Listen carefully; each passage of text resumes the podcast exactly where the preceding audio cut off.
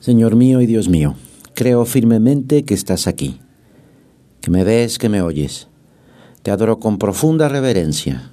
Te pido perdón de mis pecados y gracia para hacer con fruto este rato de oración. Madre mía Inmaculada, San José mi Padre y Señor, Ángel de mi guarda, interceded por mí. El Señor proclama una bienaventuranza Bienaventurados los mansos porque ellos poseerán la tierra. Esta bienaventuranza hace referencia a un salmo muy conocido entre los judíos de la época del Señor. Se trata del Salmo 37, que algunas traducciones lo titulan La suerte del justo y del malvado. Es un salmo que da respuesta a los justos frente a los premios y bondades, entre comillas, que los injustos reciben en esta vida. Aquellos que han renunciado a actuar bien y aparentemente les va bien. A veces podemos preguntar al Señor, ¿por qué hay tanta injusticia en el mundo? ¿Por qué me ha pasado esto a mí? ¿Por qué a los malos les va bien? Y además, preguntamos con enojo, con amargura.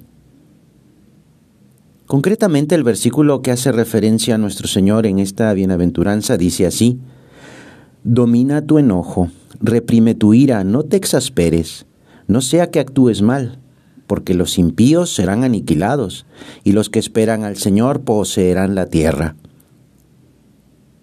Si nos fijamos un poco en la vida de San José, podemos ver que él sí que podía preguntarle a Dios, oye Señor, ¿qué onda contigo? José estaba muy angustiado por el embarazo incomprensible de María. No quería denunciarla públicamente, pero decidió romper su compromiso en secreto. En sueños, el ángel le ayudó a resolver su grave dilema. No temas aceptar a María tu mujer, porque lo que ha engendrado en ella proviene del Espíritu Santo. Dará a luz un hijo, y tú le pondrás por nombre Jesús, porque Él salvará a su pueblo de sus pecados. Y su respuesta fue inmediata. Cuando José despertó del sueño, hizo lo que el ángel del Señor le había mandado. El evangelista San Lucas, por su parte, relató que José afrontó el largo e incómodo viaje de Nazaret a Belén, según la ley del censo del emperador César Augusto, para empadronarse en su ciudad de origen. Y fue precisamente en esta circunstancia que Jesús nació. Escribió el Papa Francisco que en cada circunstancia de su vida, situaciones difíciles, complicadas, José supo pronunciar su fiat, su hágase, como María en la Anunciación y Jesús en Getsemaní.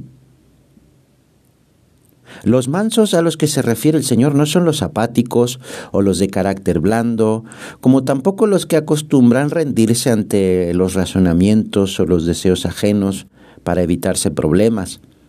La mansedumbre es una virtud y por tanto requiere fortaleza. San José nos enseña en dónde reside esa fortaleza. La fuerza segura de sí misma no tiene que mostrarse brutal. Esa fuerza serena que acaba por triunfar sobre las violencias es el dominio de sí mismo. La mansedumbre es manifestación de la fortaleza de carácter y de ser dueño de sí mismo. Es evidente que los enojos, lejos de ser una demostración de carácter fuerte, son más bien falta de carácter. Así, el niño que hace berrinche porque no le compran lo que quiere, o las impaciencias del adulto que no acepta sus achaques, también son falta de carácter. O también para aquella persona que se le aparece una contradicción sorpresiva, un cambio de plan, un comentario inofensivo pero mal recibido, o un imprevisto, y son causa de perder el dominio de, sí mismo, pues eso también son falta de carácter. Esas manifestaciones de mal humor van destruyendo la confianza y van orillando a vivir en constante alerta. No se vaya a enojar, no me vaya a poner mala cara, o que a mí no me toquen ese vals, y así. Entonces se comienza a disimular, en el mejor de los casos, o en la indiferencia, en el peor podemos correr el riesgo de eso, tener arrebatos de cólera, de enojo y como queremos ser buenos cristianos, reflexionamos después, pedimos perdón, no por amor, sino porque hicimos mal. y ya sereno nos sentimos humillados y poco a poco, por el remordimiento, nos vamos agriando, desconfiando de nosotros mismos, porque en Dios nunca se confió. Y como en Dios nunca se confió, no se encuentra refugio en la oración, porque ella misma nos hace rumiar los agravios. Tenemos la puerta cerrada porque no hay amor, por tanto, no hay perdón. Y no abriremos esa puerta hasta que hayamos perdonado la injuria recibida por amor, por Él. Escribió el Papa Francisco que muchas veces ocurren hechos en nuestra vida cuyo significado no entendemos.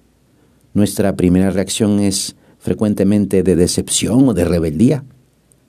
José deja de lado sus razonamientos para dar paso a lo que le sucede y por más misterioso que le parezca, lo recibe, asume la responsabilidad y se reconcilia con su propia historia. Si no nos reconciliamos con nuestra propia historia, dice el Papa, ni siquiera podremos dar el paso siguiente, porque siempre seremos prisioneros de nuestras expectativas y de las consiguientes decepciones. Es así que la sabiduría de los mansos consiste en empezar por donde se ven obligados a concluir los violentos, en Jesucristo, nuestro Señor.